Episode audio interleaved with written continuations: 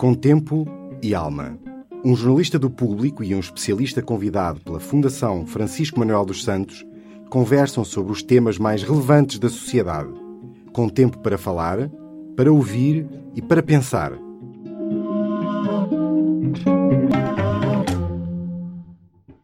Sou a Teresa Firmino, editora de Ciência do Público.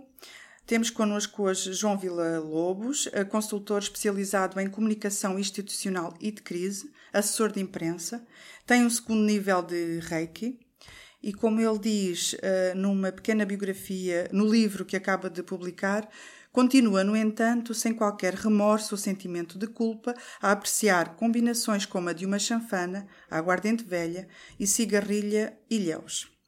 Uh, temos também David Marçal, bioquímico, divulgador de ciência, que tem procurado desmistificar as pseudociências.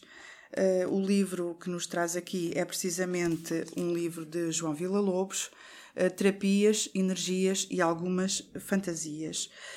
como ele próprio explica logo no início, este livro vai se dedicar mais às terapias alternativas que recorrem só à canalização de energias, ou seja, não há nem agulhas nem frasquinhos. Uh, comecemos por pôr os pontos nos is. João, este é um livro sobre ciência ou pseudociência? Este livro não é nem sobre uma coisa nem outra. Ele partiu de uma vontade de entender o que é que movia atualmente os praticantes desse tipo de terapias, portanto, apenas as terapias que recorrem, segundo a, a linguagem dos próprios, à canalização de energia. E por outro lado, de fazer também um contexto histórico que desse a entender de onde é que começaram uh, este tipo de práticas. David, para ti que o leste? O livro de facto faz uma dá uma perspectiva e um enquadramento histórico e cultural sobre sobre este imaginário, vamos chamar-lhe assim, que rodeia as terapias alternativas dentro do contexto desta grande mistura que é o movimento no Nova Era, portanto, é uma certa mistura da espiritualidade com a ciência, que é uma combinação que não resulta muito bem. É, são coisas que podem coexistir numa pessoa mas que não se misturam bem num, num determinado conceito. Uh, o, João, no, título, uh, precisamente diz algumas fantasias. Perguntava-lhe que fantasias são essas. O que é que quer dizer com isso exatamente? Que se nos podia explicar um pouco. Vejamos, é-me difícil, embora tenha experimentado várias delas das terapias que são descritas no livro, não experimentei outras e é-me difícil levar a sério uma série de outras ainda. E sem querer de todo prejudicar a atividade de alguns dos exemplos mencionados, mas temos logo no início do livro eh, a descrição da cabeleireira holística, segundo a qual os cabelos falam connosco e, portanto, temos que aprender a ouvir os cabelos, e é no alinhamento espiritual, chamemos-lhe assim, entre nós e os cabelos que encontraremos penso eu, o, o, corte ideal. Portanto, confesso, não experimentei, portanto, estou a fazer um julgamento perfeitamente despido do, do critério da experiência, mas incluiria isso dentro do grupo das fantasias. Embora haja também uh, outras mencionadas, como por 35 euros aprendermos a falar com os anjos num workshop em Barcelos, ou mas voltando ainda um pouco atrás, o, portanto, fez um contexto histórico, mas o que pretendia com este livro? O que eu pretendi com o contexto histórico foi eh, dar a perceber como a linguagem da que o David chamou, eh, e corretamente de forma mais abrangente, a nova era, na verdade, uma versão bimbi daquilo que era a base esotérica, para ir, não irmos muito mais atrás de, no século XIX, quer quando surgiu a teosofia, quando se vulgarizou o espiritismo, e que depois foi declinando até chegarmos do ponto de vista da linguagem e, e, dos livros escritos a propósito e das práticas e workshops a propósito a uma versão cada vez mais instantânea, cada vez mais pronta a comer daquilo que há 200 anos ou 200 e tal anos era, eu não diria para não ofender o David, mais científico, porque não era. Uh, mas, uh, mas era certamente do ponto de vista intelectual com outro tipo de preparação e fundamento. Eu tive um bisavô que era juiz e ao mesmo tempo espírita. Isto na altura, mesmo em Portugal, a crença na imortalidade da alma e na possibilidade de comunicação com os mortos, etc., foi algo que foi muito mais vulgar do que se crê mesmo entre profissões ou atividades tidas como, eh, vamos lá ver, sensatas. E o João enquadra-se que, é, é, em relação ao Reiki, precisamente, o, que eu prometi no início, que nos explicaria. Sim, a minha experiência com o Reiki eh, nasceu em 2003. Eu, na altura, tinha uma vida eh, profissionalmente muito estressante, mais ainda do que agora, por incrível que pareça. E recorri e tive, do ponto de vista do relaxamento e do combate ao stress, efeitos que considero bastante positivos. Não sou praticante, periodicamente ainda recorro a consultas de terapeutas dessa medicina complementar que, de facto, para mim têm efeitos benéficos, mas falo de acordo com a minha experiência individual apenas. Sim, tendo nós no início pondo, de certa maneira, os pontos nos is, dizendo que não é ciência, Uh, nem pseudociência, podemos então encarar isso como, uh, como fazer uma massagem ou como que terá um efeito de, de relaxamento ou de baixar a ansiedade ou desse tipo de. Sim, eu diria, eh, depois passava a, eh, a bola, a bola ao David, dizer, ou seja, porquê? Porque aquela linguagem que eu falava, e compreendo muito bem o ponto do, o ponto do David, a linguagem que eu falava há bocado da novela em geral, e agora não estou especificamente ao reiki, mas tem eh, vindo a aproximar-se cada vez mais através da utilização de vários termos, como quântico, como eh, bom, eh, o biomagnetismo, conceitos que se pretendam, ou que, penso eu, pretenderão ser cada vez mais para envelopar uma série de práticas das terapias complementares como sendo uh, perto do científico. E aí o David explicará melhor do que eu porque é que não são, não é? David, apanhas esta bola? Apanho, realmente não são, e realmente essa é a grande parte do problema. É, hoje em dia a ciência realmente tem grande credibilidade e hoje em dia uh, estas práticas que se dirigem à espiritualidade, elas próprias acham que a espiritualidade não chega. E então procuram-se imbuir de uma certa validação científica, de uma certa fundamentação científica, que não tem, é preciso dizer isto sempre, não tem nenhuma. E é este que é, que é o problema. É um bocadinho aproveitar ter consciência da grande credibilidade e da grande importância que tem a ciência hoje em dia na nossa sociedade, por bons motivos. Nós vivemos mais e melhor por causa da ciência. E então estas práticas místicas, que no fundo isto é um novo velho pensamento. Portanto, até ao século XV não houve outra coisa a não ser pensamento não científico. Nós já não conseguimos imaginar como é que nós pensávamos, como é que as pessoas pensavam antes da Revolução Científica, tão avassaladora que foi uh, no Ocidente, na Europa principalmente, uh, no fundo, o advento da ciência.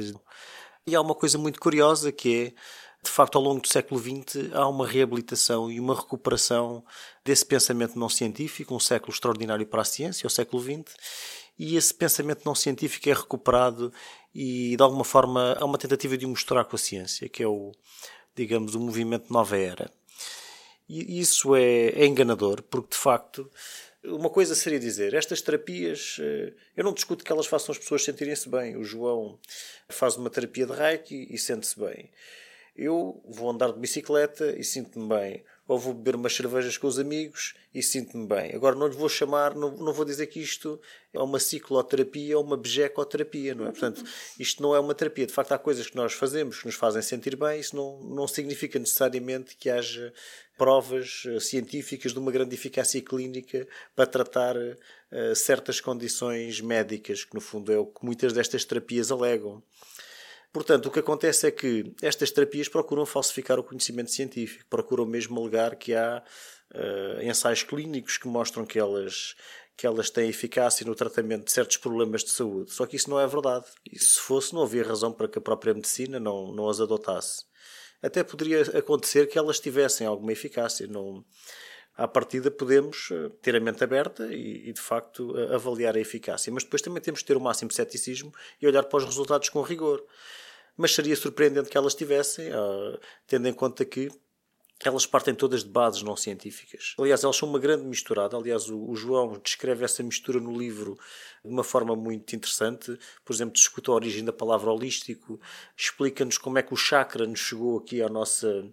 A, a ideia dos chakras, do prana, toda uma série de palavras que muita gente utiliza como sinónimos de uma certa sofisticação uh, dessas terapias como uma linguagem acessível aos, aos iniciados, uh, todas elas têm uma história e de facto eu diria que basta quase conhecer essa história para perceber como é uma mistura absolutamente casuística, quase casual, que leva, no fundo, a este, a este ecossistema de ideias que sustenta as terapias alternativas hoje em dia. João, queres tu. Uh... Há um ponto onde, se calhar, eu e o David estamos afastados aí. Penso que o David vê o caminho levado pela ciência do ponto de vista do pensamento como uma evolução ao prescindir uh, de um outro tipo de abordagem e eu não vejo. Ou seja, eu, aliás, sou muito crítico da especialização do ensino, sou muito crítico dos argumentos que dizem que vamos focar o ensino naquilo que são as expectativas do mercado de trabalho e sou muito crítico também do prescindirmos de um tipo de pensamento, chamemos-lhe humanista, para valorizar sobremasia uh, aquilo que penso que é uh, o pensamento dito uh, científico. Do segundo ponto, as pessoas vão à procura para este tipo de terapias de minorar uma dor, seja ela física ou mental, e essa minoração da dor e esse processo de empatia que procuram é algo que estas terapias, de facto, pelas pessoas com quem eu falei, muito mais tendencialmente oferecem do que oferece neste momento um Sistema Nacional de Saúde a arrebentar pelas costuras. E isso também tem que ser tido em consideração, quanto mais não seja para humanizarmos mais a medicina, sou pena das pessoas se aproximarem cada vez mais de um outro tipo de oferta de cuidados que, que oferece isso. E será um pouco por causa disso que há este ressurgimento do pensamento não científico? Ou as causas são muito mais profundas e diversas? Eu, em relação a esta questão da humanização da medicina, estou de acordo. Eu acho que isso é talvez a única coisa que a medicina baseada na ciência poderia ir buscar às terapias alternativas. É esta ideia do acolhimento, esta ideia da atenção. De facto, nós podemos ir hoje a um hospital com um problema qualquer de saúde, ser lá com uma grande probabilidade corretamente diagnosticados e corretamente tratados do ponto de vista clínico, mas ser absolutamente maltratados do ponto de vista humano. Eh, eu penso que isso é um aspecto a terem atenção. Também acrescento que isso é algo que as terapias alternativas exploram, que é esta ideia do médico que não vê o doente. Isso não é necessariamente verdade, seja, é, é também um bocadinho exagerado. Também queria comentar outra coisa, que é a questão da, hum, o que é que se ultrapassou com o pensamento científico? O pensamento científico o que valoriza acima de tudo é a observação e a experiência. Uh, e a ciência é, é, humanista. A ciência é uma humanidade no, no, sentido em que ela é feita e dirigida ao homem. Portanto, eu penso que a questão uh, é mais a questão da observação e da experiência. E não é uma questão de deitar nada fora. Obviamente que Uh, há outras dimensões na vida, na cultura, no conhecimento que não são científicas e também são úteis. Mas a ciência não é o que se queira. A ciência é um processo muito específico de obter conhecimento, que conseguiu resultados extraordinários e que é a nossa melhor maneira. Há quem diga, até, até podemos dizer, é, é, é, a maneira que temos, no fundo, de conhecer o universo, de conhecer o universo para além uh, dos nossos uh, enviesamentos de percepção e de conhecer também o homem, a anatomia e de avaliar a digamos, a eficácia dos tratamentos, já que estamos a falar de medicina. Obviamente que não é a única coisa que interessa no mundo, mas é uma coisa específica. Não há. Uh, há verdades e mentiras. Há, há, há, coisas que estão corretas e outras que não estão corretas. A Terra é esférica, não é plana. Portanto, uh, no fundo, a questão são as provas. E, e quando esta, o problema quando estas terapias alternativas, em vez de alegarem que funcionam numa espécie de, de acordo com uma espécie de pensamento mágico, uh, alegam terem provas científicas. Isso aí já é, eh, no fundo, uma fraude. Uh, agora, se quiserem dizer, tudo bem, nós não temos provas de que funcionamos, mas somos muito acolhedores, amigos e simpáticos, pode ser, isso admitimos. Eu penso que o João há bocado quis dizer, se bem interpretei, é não pondo em causa a questão das provas científicas, que há uma outra forma, há outras maneiras de olhar para o mundo. Sim, uh, para começar. Para... Agora, não lhe podemos é chamar ciência, não, não é? O David, uh, portanto, quando falou de como é que a ciência surge contra determinadas atitudes baseadas na autoridade, inclusive a própria autoridade da Igreja, uhum. mas temos que pensar também que é para quem acredita na alma ou no espírito, ok? essa alma não é cientificável. Pronto.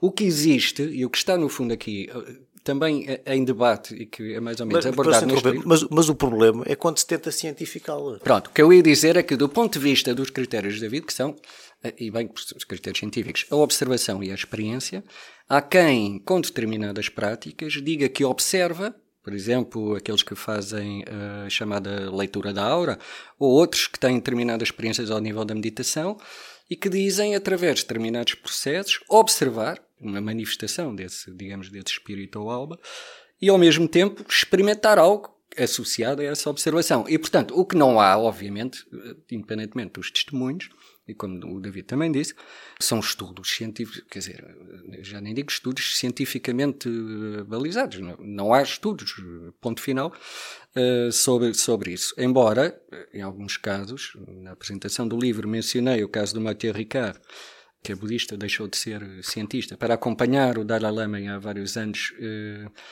em Dharamsala e que está ligado a estudos que estão a ser feitos recorrendo a monges budistas para verificar o efeito da meditação, precisamente a vários níveis, do ponto de vista biológico e, e neuronal. Eu, não, ao contrário da não tenho o mínimo de conhecimentos, nem, pretendo ter para avalizar se esses estudos que estão a ser feitos são ou não são uh, cientificamente válidos, mas há um caminho que está aqui a ser feito. E eu penso que é esse caminho que irrita o David e pessoas como o David, que é o caminho de aproximação entre, lá está, um universo e outro universo. É um caminho de falsificação, é um caminho de falsificação da ciência. porque, porque a questão é assim: ó, obviamente que a ciência se baseia na observação e na experiência e no raciocínio lógico, mas não é observar de qualquer maneira, é observar de uma determinada forma, com um determinado método e eh, tem, tem, determinados princípios, nomeadamente a transparência e a reprodutibilidade.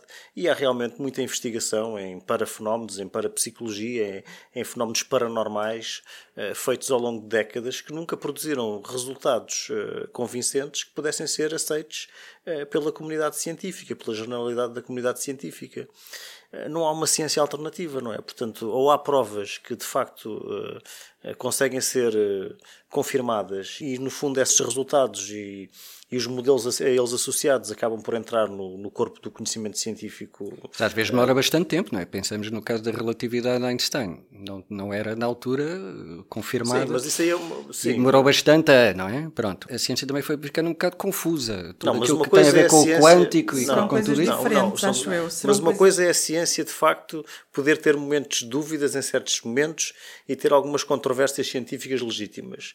Mas isso não significa que tudo esteja nesse pé o exemplo que já dei, a Terra não é plana. Não, não vamos encontrar uma ciência que mostre que afinal a Terra é plana. Uh, queria voltar ao livro uh, do João. O João procurou ouvir, digamos que, um pouco o que temos estado aqui a falar, ouvir as chamadas duas partes, como se diz no jornalismo, porque foi ouvir terapeutas de Reiki, mas também ouviu cientistas, no caso, precisamente, David Marçal e Carlos Fiolhais que dizem que o, o, o que temos falado, que não existe fundamentação científica para muitas das alegações. E o próprio João acaba por dizer, eh, por exemplo, falar aqui da utilização abusiva da palavra quântica.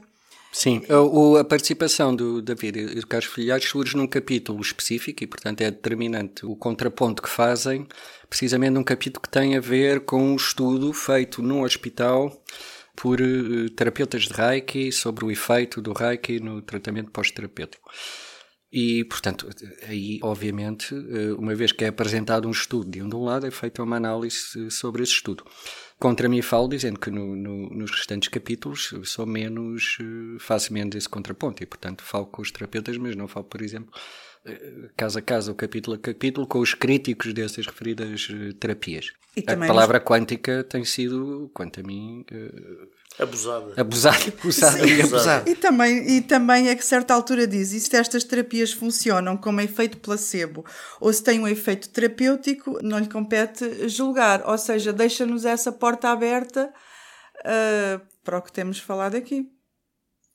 Sim, eu, eu uh, vamos ver. Há, nesta área, como em todas as áreas, charlatões e, e práticas que podem ter, inclusive, efeitos perniciosos junto às pessoas, não é? E depois há toda uma série de sedentalismo do outro lado, ou seja, de pessoas que, pelo próprio processo, que é o da multiplicação dos praticantes nestas áreas, que funciona como alguém que, passados dois workshops de um dia ou dois dias, por sua vez vai uh, ele próprio ser formador e terapeuta para outras pessoas que vão, por sua vez, também fazer os dois workshops para, por sua vez, também serem terapeutas. E, portanto, este processo de multiplicação com, diria, uma intensidade de horas discutível, de práticas e de conhecimentos, chamemos-lhe esotéricos, espirituais ou o que seja, depois também leva a que existam muitos praticantes que o fazem por razões meramente comerciais e porque este é de facto neste momento um nicho de mercado que está em crescimento e acho que isso também tem que ser apontado eh, até porque muito dele funciona em termos de mercado paralelo. E terminávamos com uma provocação, regressando ao livro, ao título do livro. Uh, se o recentrarmos para lá do contexto histórico, para lá de, da explicação de, da utilização abusiva uh, de uma série de palavras da ciência, da física, para darem credibilidade a certas áreas das terapias alternativas, se o recentrarmos à luz da ciência, então não lhe deveríamos chamar terapias, energias e só fantasias? Eh, eu não sei, o, o, António Araújo, que é quem deve muito para este trabalho ter saído, diretor editorial da Fundação, queria tirar algumas uh, e queria-lhe chamar terapias, energias e depois ponto e vírgula, fantasias. Eu percebi que a intenção dele era reforçar o peso das fantasias no título do livro. Ora, eu não acho que as fantasias sejam o principal uh, tema do livro. Acho que o, o principal tema do livro é esse enquadramento e criar, por um lado, a consciência para as pessoas de que há uh, ao bom e o mau, há o válido e o inválido, e há todo um contexto que as pessoas devem conhecer para depois poderem validar, ou escolher melhor, ou validar aquilo que experienciam. Não sei se o David eu posso só acrescentar muito rapidamente. Uh, o problema é com as fantasias. É, não, não há mal nenhum de haver uma, das pessoas terem uma dimensão espiritual. Aliás, o, o padre que propôs o modelo do Big Bang era, um padre, tinha uma dimensão espiritual. O Luís Archer, o pai da genética, um dos, um dos precursores da genética em Portugal, também era um, um jesuíta. O problema é se tentamos dizer que a nossa espiritualidade tem um fundamento científico. E este é que é o problema. Obrigada então aos dois, Obrigado. João e David. Obrigado. Com tempo e alma.